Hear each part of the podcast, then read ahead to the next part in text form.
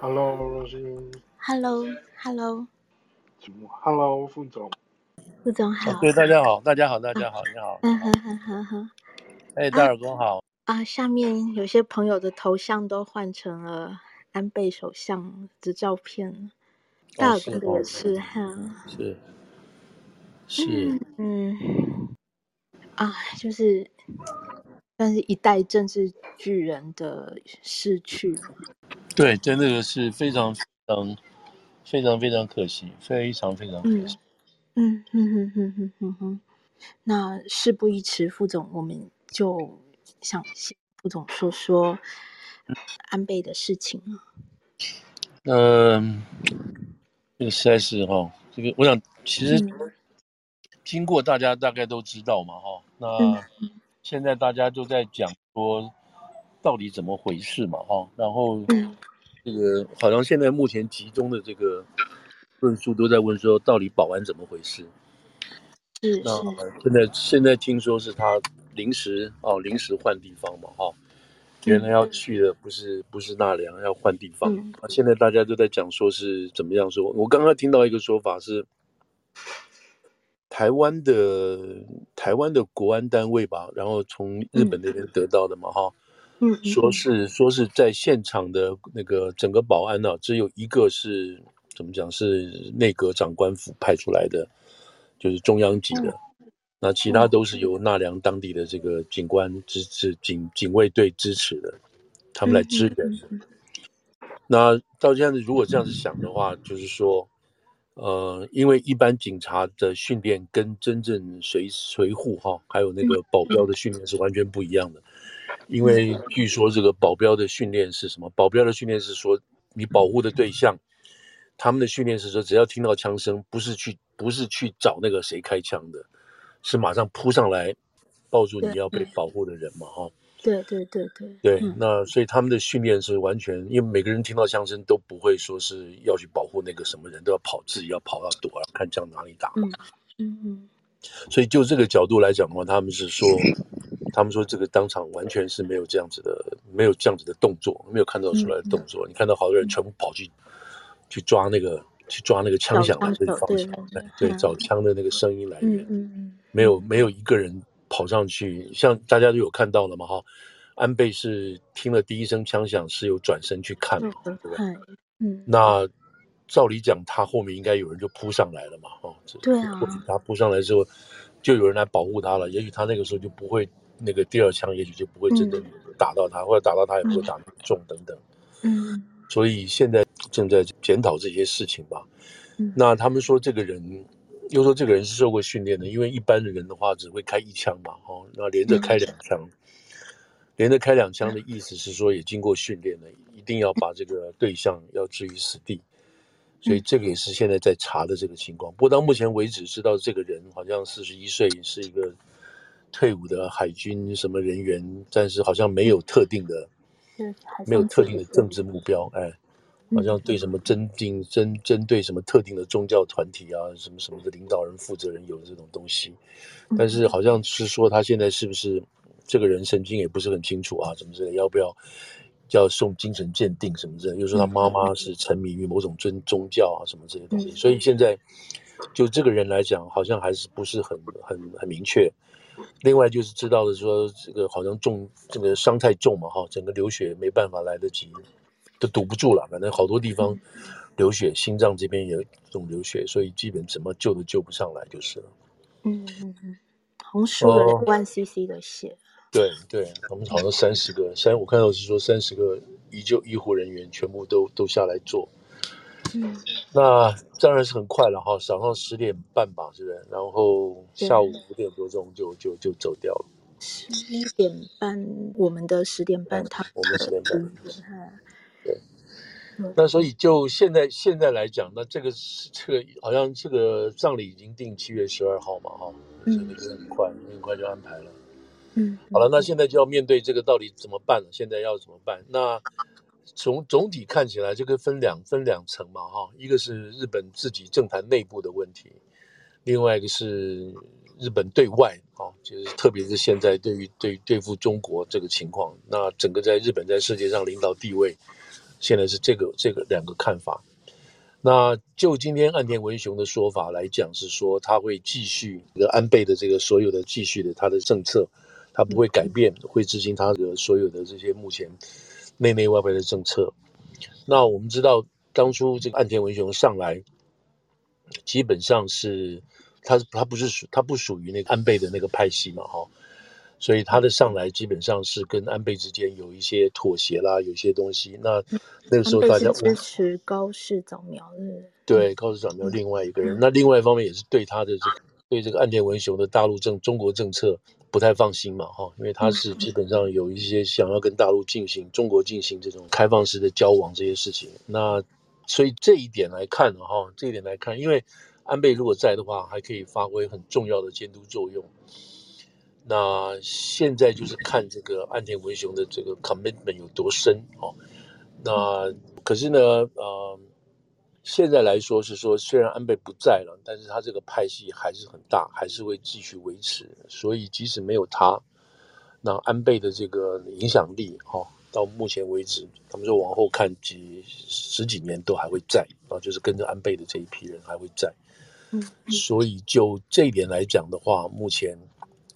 呃，好，我们先短程来讲，短程来讲，今天短短程来讲，因为十月十月参院就要投票了嘛，啊、哦，嗯，所以现在的分析是说，大概这个这个自民党会大胜，哦，也许因为安倍的这个原因会催票，会大胜。那么大胜的话，就进程来讲，大胜之那个赢了以后，那么现在看到大家最重于就是修宪嘛，哈、哦。就是修宪，等于说把日本从这个战后不能够拥有国防武力这个事情，基本上可以释放出来。那么这个就跟现在安安，这是等于是安倍之前生前也设计的，他一直在 push 这个事情。所以如果是这个样子的话，那就短程来讲应该不会有变化。那日本还是可以朝安倍原来安排的这个东西去去去进行修宪。那这里头当然了，不是那么百分百了。不是那么百分百，所以真的是有点担心，要看这个进程这件事情是什么。那然后日本自己里面这个派系的这个纠纷，当然会另外要重新再再组合了。所以就这个角度来讲的话，嗯，我现在看到的分析了哈，包括包括这个，其实美美英文方面这个分析其实还不多，倒是台湾这边因为比较近，还有韩国那边比较近多一点，他们觉得比较清楚，可以了解说暂时这个安倍的路线不会改变，好，暂时。长期就不知道了，长期就不知道了。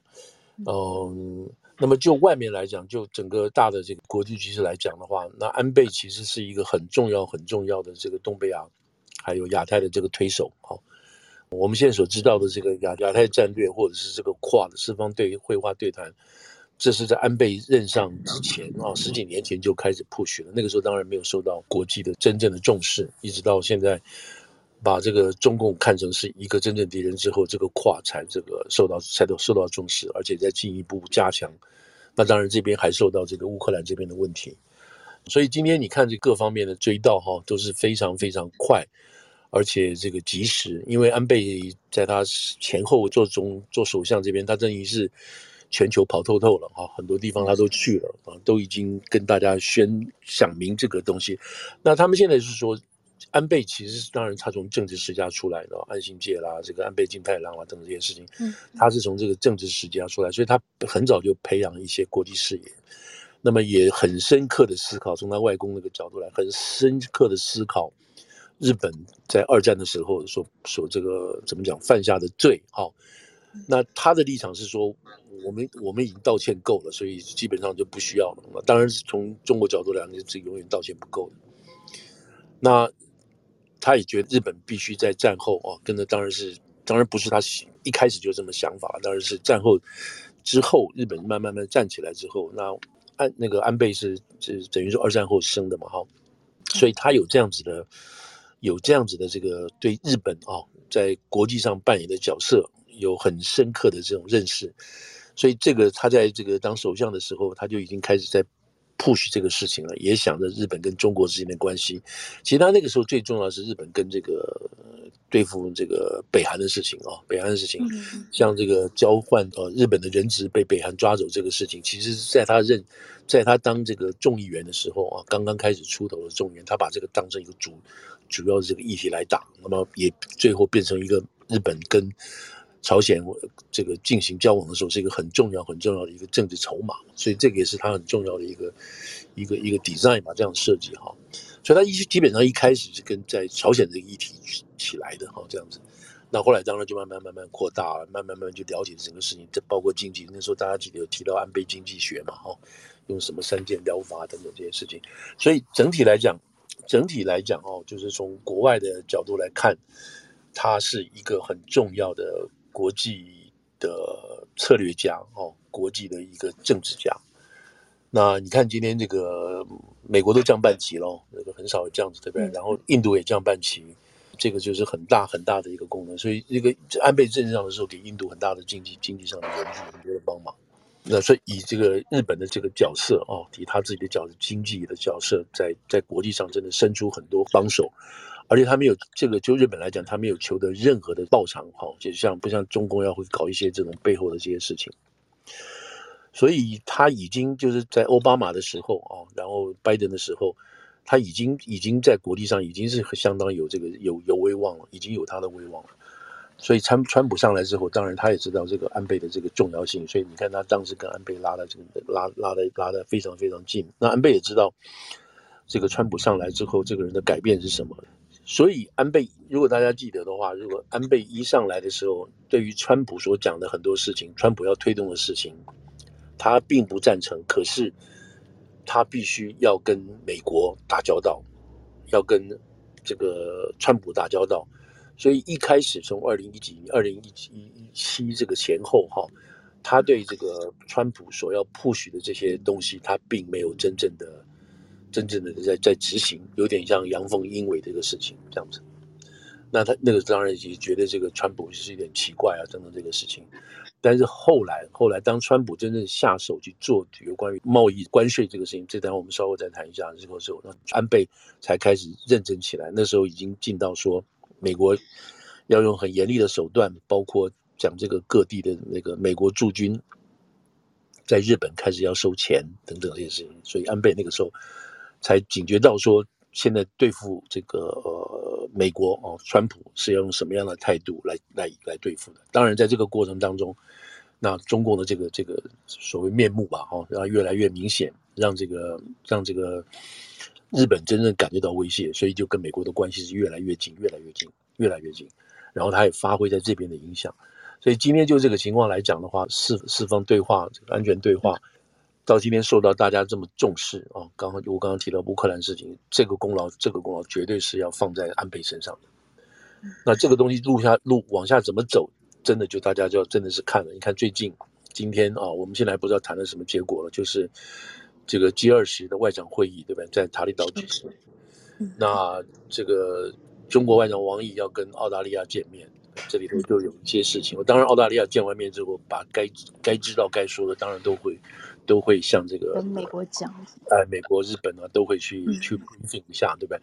但是，因为因为我们知道这个澳大利亚政府是这个政府上来就不像原来 Morrison 的那个政府嘛，哈，是有点有一点点要跟，还是想要恢复跟中国做某种程度的这种交往等等，所以这里头就已经出现一些问题了，不像 Morrison 在，然后安倍又不在，所以这里头就是大家真的是要去要注意了，就看这这个怎么讲，这个有一点有一点破洞啊，或者是 break 一些东西是不是会出现，那。当然，因为因为安倍会盯着这些事情，因为这个整个这个这个亚那个印太印太这个架构跟这个想法是他出来的嘛，所以他嗯他也有足够的精力跟他的，因为他在六十六十多岁嘛，六十七，他有足够的精力跟时间可以可以再盯十年都没有问题，一直把这个整整个东西都做出来。那现在当然是很遗憾了，对不对？所以大家现在就是看说这个事情会怎么样来 push 这个事情，那。严格来讲，我们大家大家可以想嘛，这个案子讲就是说，这个北这个四方对话这个案子，应该是执行人或者是承办人，可以说幕后就是这个就是安倍嘛，哈。那他现在不，他现在不在了，那这个背后的这个推手，背后一直要把这个框架要把它箍在一起的这个人会是谁？所以现在就比较比较要看了，因为也也许看，希望这个像这个岸田文雄，他能不能够能不能够这个继承。继承这个安倍的这个这样子的角色，嗯，让大家所谓刮目相看，现在真的不知道，真的真的不担心。所以这一点是让大家比较的，就短期来讲是不会变啊。就是我们刚刚讲的说，这个选举也好，或者什么这个，当然不会变，因为因为毕竟拜登还在这边嘛，美国还在这边。可是现在这个就是这个结构有点改变了嘛，哈，有点有一点点稍稍稍稍变化了。就像我们等也许刚刚提到这个英国这边的情况也是，所以这个是目前从他的死因啊，现在看出来没有什么太多的政治上或者是呃外界外来的势力或者是政治上的仇杀，大概现在没有这样子的东西，就是一个比较单纯的。那那大家当然还有是的那种。哎，对，孤狼式的单独作案或个人的那种神经病的作为，嗯、说他这个人什么退伍之后也没有工作啦，什么很潦倒啊，嗯、什么这些事情。嗯，那当然有有人去检讨说日本是没有枪的，怎么会变这个样子？那后来现在大家知道这个枪是他自己改造的，那邻居也听说他滴滴咔咔敲敲打打的，就知道他弄枪等等。所以这个是这个你不也不能说漏洞，只能证明说这你要把一个人搞死就这样搞死。现在的现在的问题就是说，嗯。还要什么东西来证明说这件事情是比较单纯的？因为，因为我他临时不是在这个奈良讲话，临时改变，然后这个人怎么会知道这个枪怎么会带来？然后他什么时候一直在一直在准备这个枪哦？怎么会知道这个行程？然后这个枪早早就准备了，知道不是在这边，就是跑到跑到这个 Osaka 什么其他地方去做吗？到底是什么？所以这个地方是另外一个他们这个日本要把它搞清楚的，搞清楚到底是什么。那当然，日本来讲很大很大的冲击，因为据说这个是一九三那个全养日以以外哈，没有这样子的全养日以外，这个外首相之外，没有一个像首相级的这样子的人被这样子刺杀死掉。嗯嗯，所以一则是。对政治人物的刺杀，另外一个是对枪的使用，因为大家就就我看那边讲说，共同社说，其实大家都会很意外，都以为这个事情只会发生在美国，一天到晚开枪，怎么讲？认为日本是最安全的一个国家，怎么可能会发生这种事情？在他边现场的人也没有逃跑之类。这如果是在美国，大家听到一声枪声，第一个念头就是马上跑，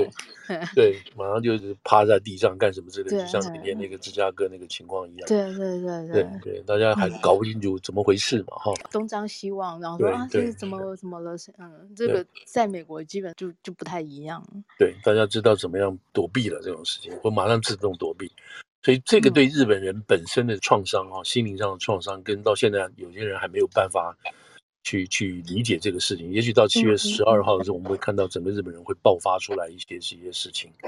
嗯，那这个就是情绪上来讲会爆发一些事情了。那你可以看到安田文雄讲话也是很激动嘛，哈，这件事情。是。所以，所以这个事情到目前为止，我想是，如果如果持续关心国际形势的等等这些事情，也许从台湾角度来讲，会心情都非常非常沉重啊，因为台湾跟跟安倍的关系，对不对？听说他年底之前还可能会去台湾访问嘛，哈，这个也是他把。本来听说七月底就要到台湾。对对。嗯，也是他坚持这个，从从战略意义上来讲，也是他坚持要把美日同盟，要把台湾出事，美日同盟就要来当做美日同盟有事一样来做。他这是他在这个战略性的考虑下，一直把台湾拉到这整个这个四方对话的架构里头，也加到美日同盟的这个架构里头去。所以从这一点角度来讲，台湾真的是有点紧张吧？我觉得是应该有点紧张，因为真正是。真正是这个愿意帮台湾拉住台湾的这个重要的这个推手，现在暂时这个是没有了，对不对？嗯，所以这个，因为他这个东西不，你知道，就是从安倍角度来讲，这不光是战略性的问题，他还有他家庭的关系啊，这个这些不同的这些事情，你知道，对台湾本身的这些来往等等。我我知道，我认识有两个朋友，他们的祖父辈吧，哈，就跟那个安信店那边的关系就很好，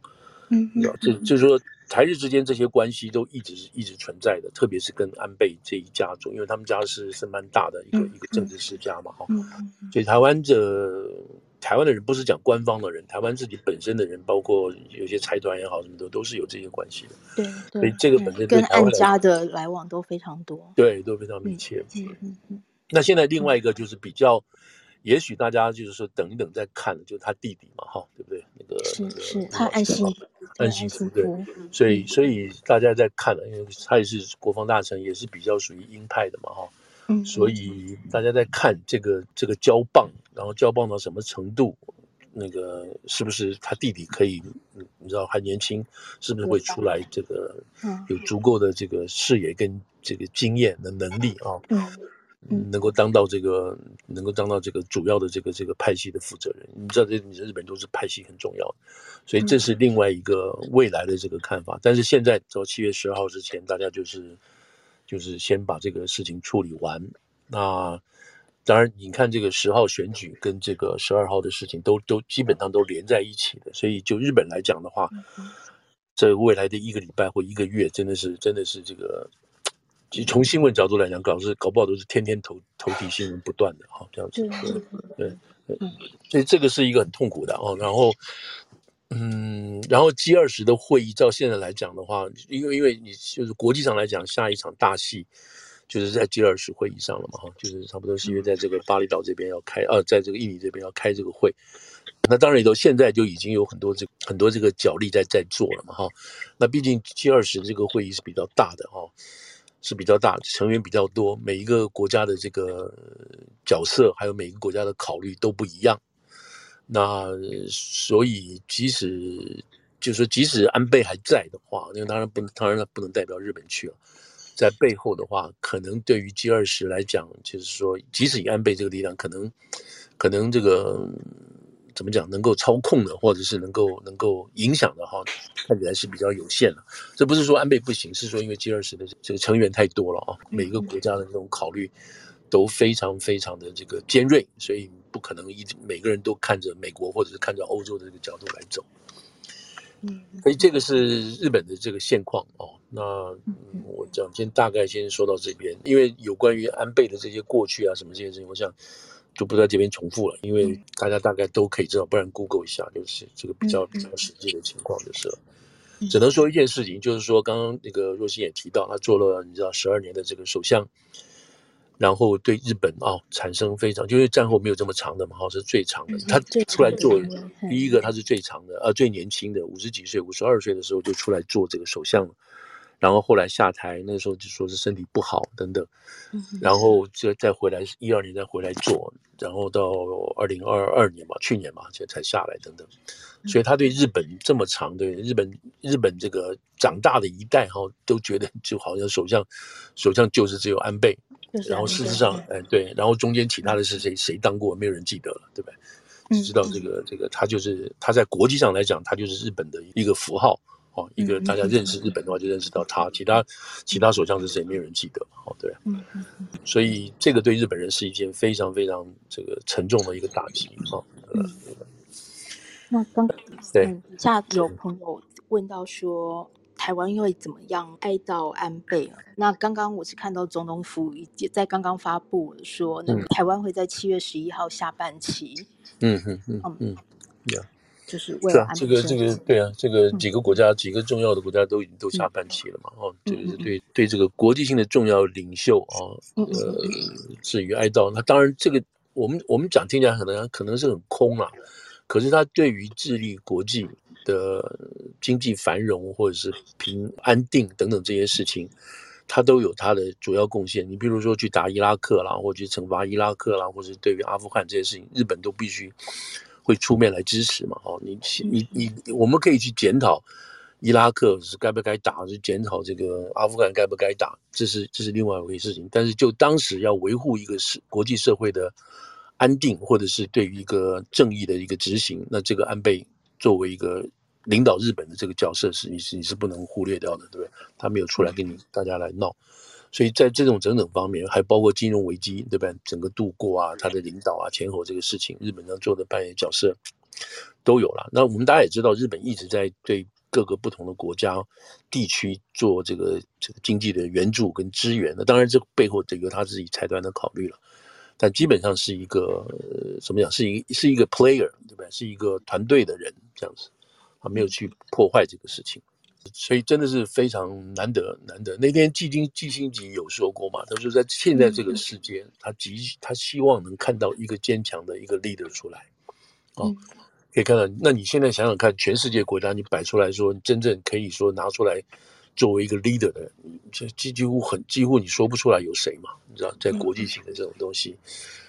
几乎说不出来，因为因为其他的国家，特别是民主国家，对不对？那这个上来的时候，这些民主国家大概做个一任四年两年不到就被选下去了啊，因为自己国内里头内部政治的问题，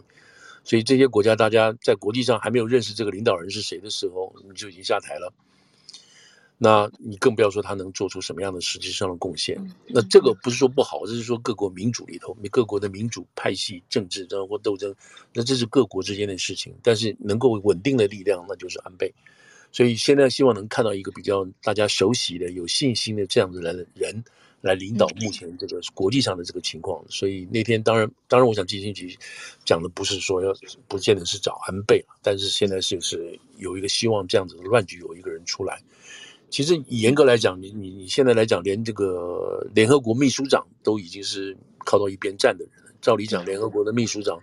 也是应该有个德高望重的哈，是原来就是某个国家的重要的领袖，他已经在国际上为某种事件有所奔波啊什么之类。但是现在你根本看不出来，这个到底是这个国际这个联合国的秘书长能够发生什么作用，对。所以这个大概就是安倍的情况，我们只能说是走一步看一步。那。看很多哦，看日本的自己内部情况，然后看整个这个东南亚的情况。那当然，这边我可以特别提一点，就是当然中国的网民是开心到不行嘛，哈，也是这是很奇怪的一个现象。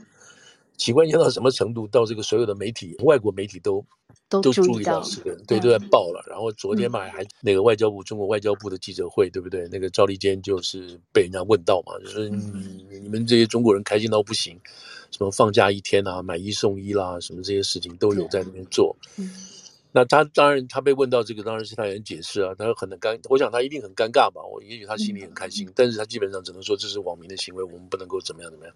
嗯，那这个就是很，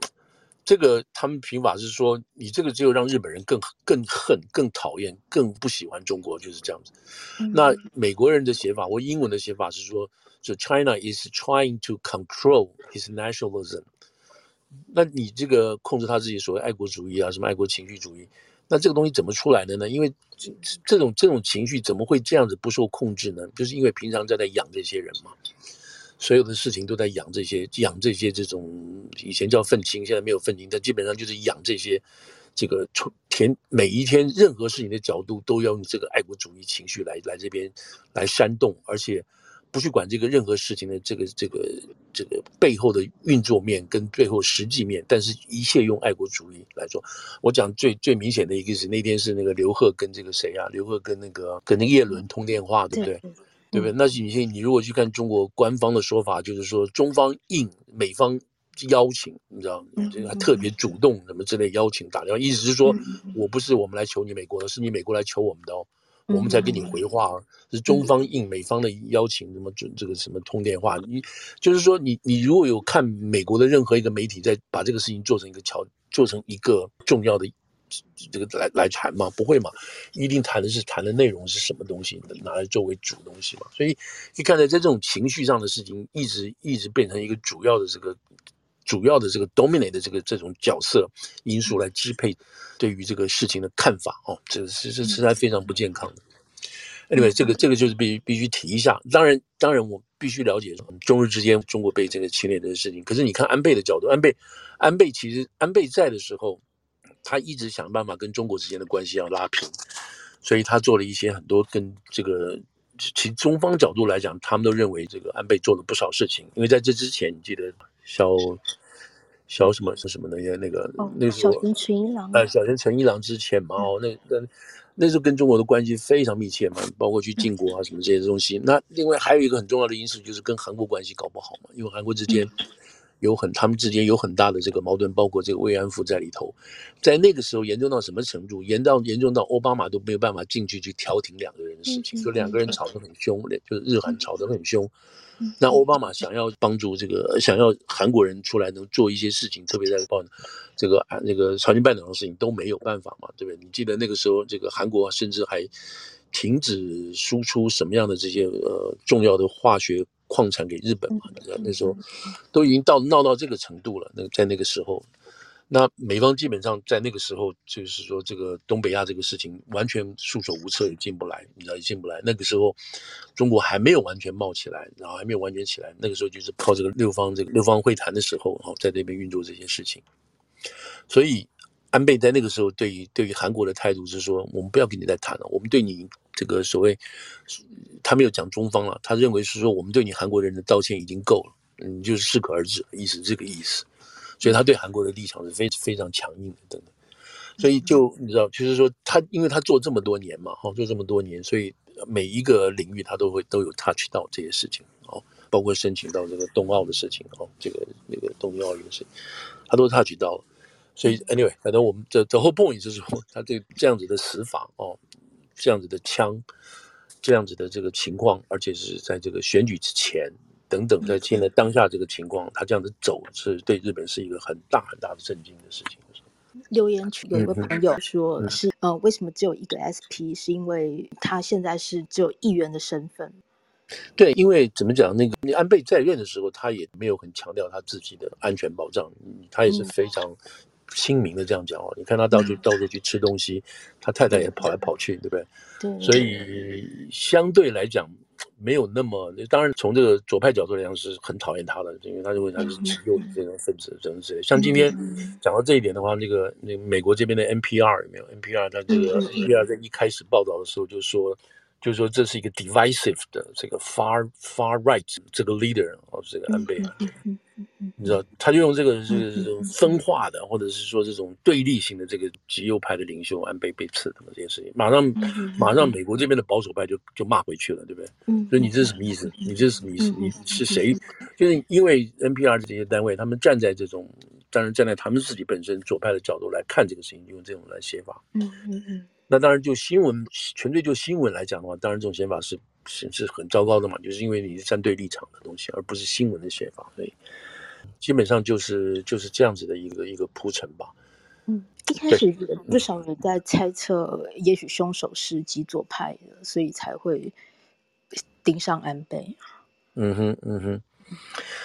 对对，当然这个一直是一直在这边在这边冲撞了。可是你可以看得出来，上次这个日本这个选举基本上是自民党算算大胜嘛，哈，所以基本上短期之内不会有太多的这个变化了，这样子。那现在各国当然都有各个，我们看到到底这个他这个丧礼做到一个什么程度，各国会派什么样的人去参加啊？在这个短短的时间之内，这样子。美国我猜应该就是这个贺锦丽去嘛，哈，嗯，应该不会有那么太多人，那个拜登大概不可能跑去这样。对，所以这个台湾台湾，我看我想不太可能会有这些官方的人吧，官方的名义去，官方名义去，能够表达台湾最最崇高的这个敬意的话。你当然，如果李登辉如果在的话，当然是很这个了哈。啊，但是现在看起来是没有这样子够的。因为以前你们去找这个叫什么